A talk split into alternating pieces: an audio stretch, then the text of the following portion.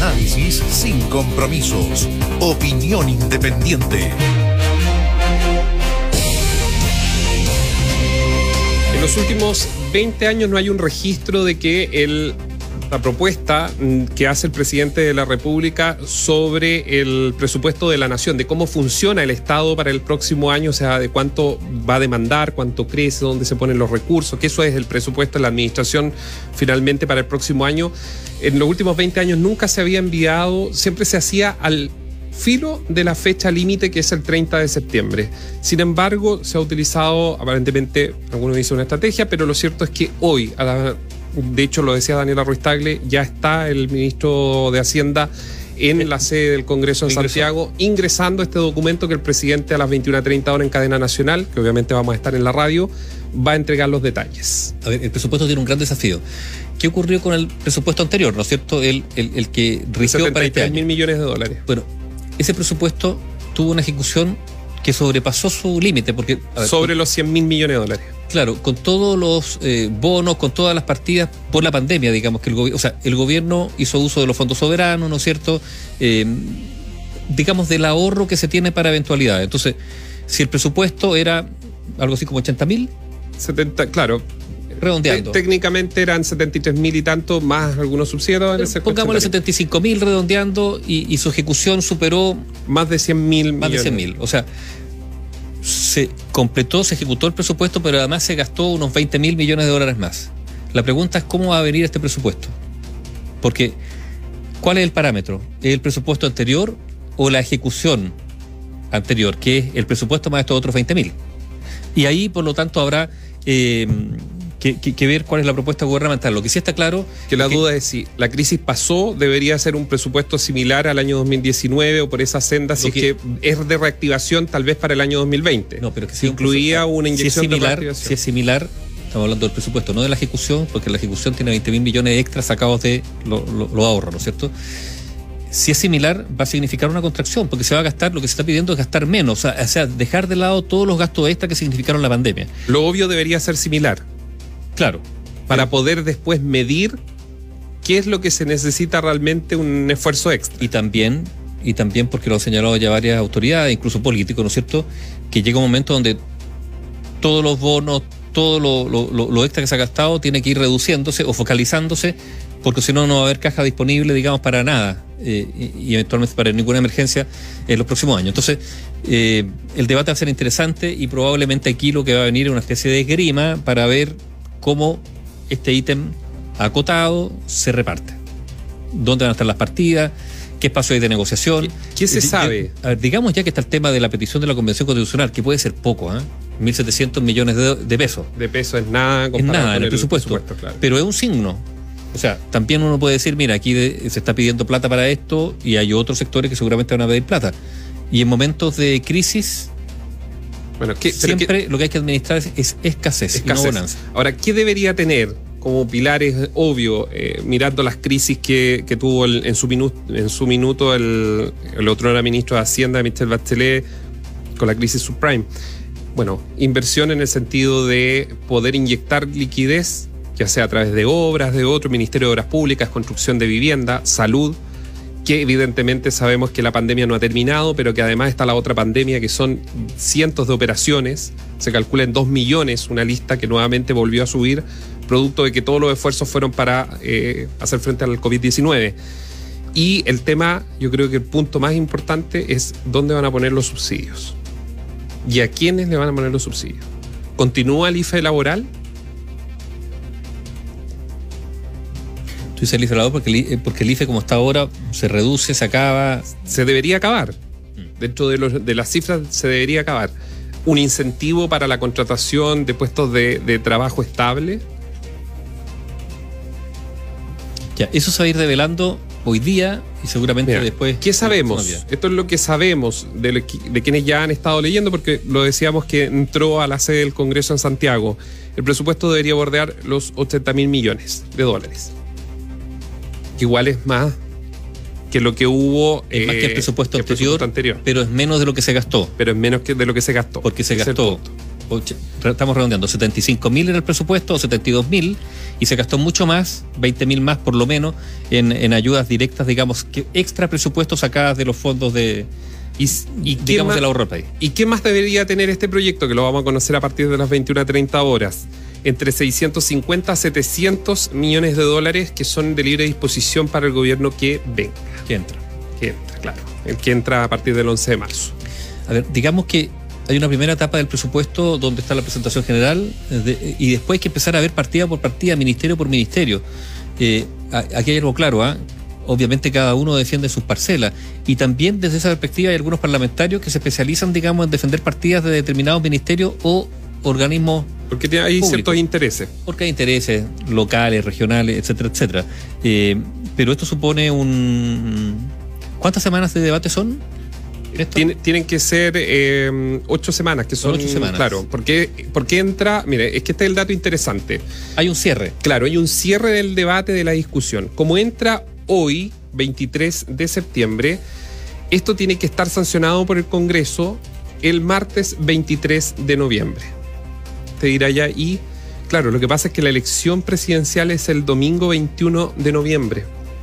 Entonces, si alguien pensaba que la semana del 22 al 30 los candidatos presidenciales de la segunda vuelta, que todo indica va a haber una segunda vuelta, van a tener una especie de potestad, o incluso si no hubiese segunda vuelta, el presidente electo va a poder intervenir en el debate, con esto, imposible.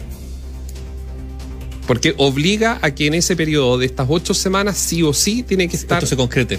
Claro, tiene que salir. Bueno, yo, eh, yo creo que uno podría decir no es malo que efectivamente el presupuesto esté al no margen. Se politice.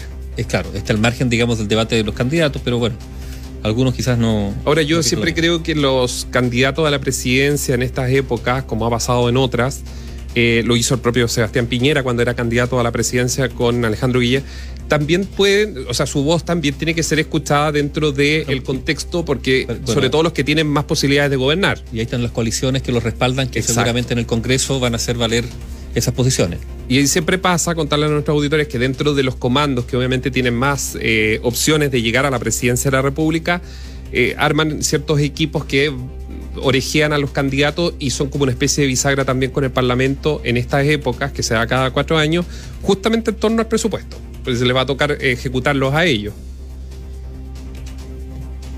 Me dicen que vivienda viene también un viene eh, fuerte énfasis, Nivaldo, en cambio climático, sequía, que va un poco de la mano. También ahí se ponen varios énfasis y seguramente va a haber algún tipo de negociación para reasignar, pero dentro de este techo o este tope que se ha, fijado el ministro de Hacienda. ¿No la tiene fácil?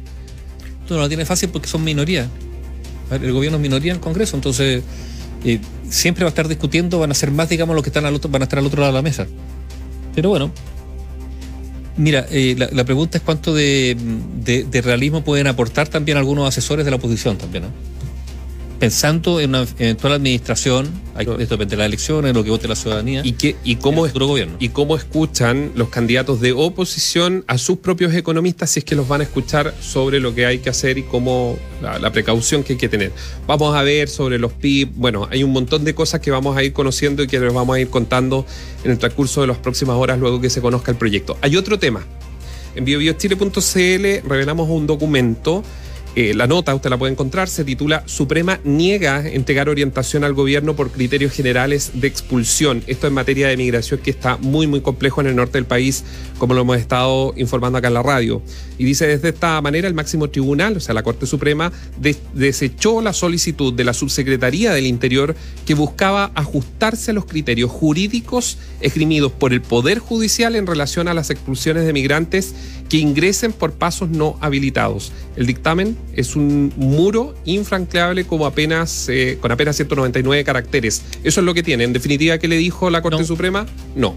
No, ¿por qué? Porque esto lo está... De una forma elegante, pero le dijo... Le dijo no, porque esto lo está viendo eh, tribunal... Eh, Ahora, tenía razón el gobierno, esta es mi opinión. Yo creo que es bueno cuando los poderes también conversan, porque si el gobierno los perdiera todo, está bien, el gobierno está equivocado, pero si hay criterios diferentes en los recursos que se presentan, quiere decir que debería zanjarse, digamos, desde el punto de vista de la cabeza, que es la Corte Suprema, que son los supremos. Claro, a ver, Pero ¿se querrán meter la Corte Suprema en esto que es tan sensible?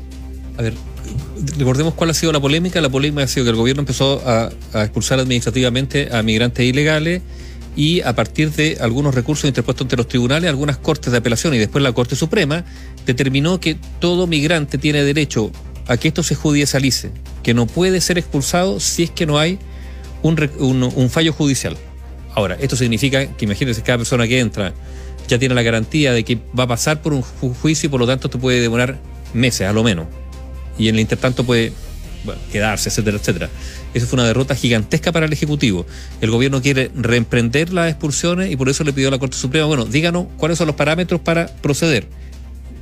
Y la Corte Suprema dice, no, no, no, pues Podría haber dicho que no, no, no puede proceder y bueno, el gobierno se queda con un portazo desde ese punto de vista, pero el no el no, y porque, no fijar un criterio, no, porque esto está siendo visto por una instancia judicial, dicen. Es el argumento que da. Recordemos que, eh, y seguramente si usted va a escuchar en las próximas horas, días, a, a algún representante del gobierno, ¿cuál va a ser uno de los argumentos que va a entregar el gobierno para que lo tenga claro? El caso, por ejemplo, ayer se detuvo un sicario, ¿no es cierto? Una persona acusada de un homicidio de un dirigente eh, social en, de pueblo originario en Venezuela. en- en Venezuela. Sí. Eh, esa persona está en Chile. Esa persona fue detenida. Tiene que Al ser momento, al momento de la en libertad. claro, al momento de detención la PDI no tenía todos los antecedentes, pero luego que le llegan se dan cuenta que había o que cumplió una condena por homicidio. Bueno, y Perdón, sica- eh, de sicariato, ¿ah? no es que lo mató porque están en una pelea. fue contratado Fue para matar a contratado alguien. para matar a alguien y eso está acreditado por la justicia mm, venezolana. y esa persona no puede ser expulsada. No. Y su detención sería no, no estaría dentro de- del marco legal. Y a todo esto se suma, lo escuchábamos en titulares, se suma el Instituto Nacional de Derechos Humanos, eh, que llama a que no se expulse a nadie Claro, declaración hoy día del del director. director Sergio Mico. Y esto sube la tensión, tal vez para quienes están en Santiago, si han visto las noticias, nos escuchan a nosotros, ven las imágenes que nos envían justamente los auditores, pero los vecinos de Colchane, de Pozo Almonte, de Iquique, de Copiapó, hasta en Vallenar, tienen una opinión distinta. Sí, la presión migratoria sigue, sigue muy fuerte. Ahora, también, ojo, eh, tal como lo que le ocurre a Estados Unidos. Estados Unidos, el gobierno de Joe Biden, hace uno- unos par de meses atrás, anunció que iba a reactivar una visa para refugiados y eso ha provocado un flujo gigantesco de haitianos porque creen que ahora sí los van a dejar entrar y no está ocurriendo, lo están deportando a Haití.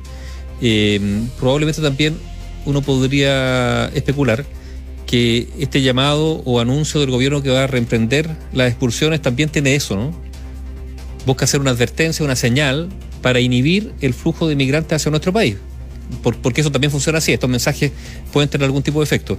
Yo quiero, o, o- aquí queremos reiterar algo que hemos mencionado hace ya mucho, mucho tiempo, es que, y es que en torno a, esta- a la migración ilegal hay un gigantesco negocio. O sea, aquí hay redes de tráfico de personas. Completo. Estamos hablando de trata de personas, tráfico de personas, con, con vehículos, con locomoción, con logística.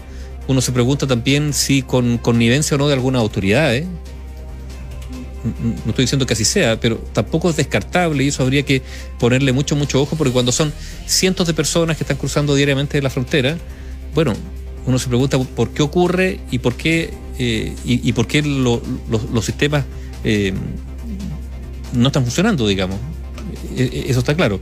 Y, y el negocio que hay detrás es gigantesco, es muy lucrativo y eso puede traer aparejada corrupción.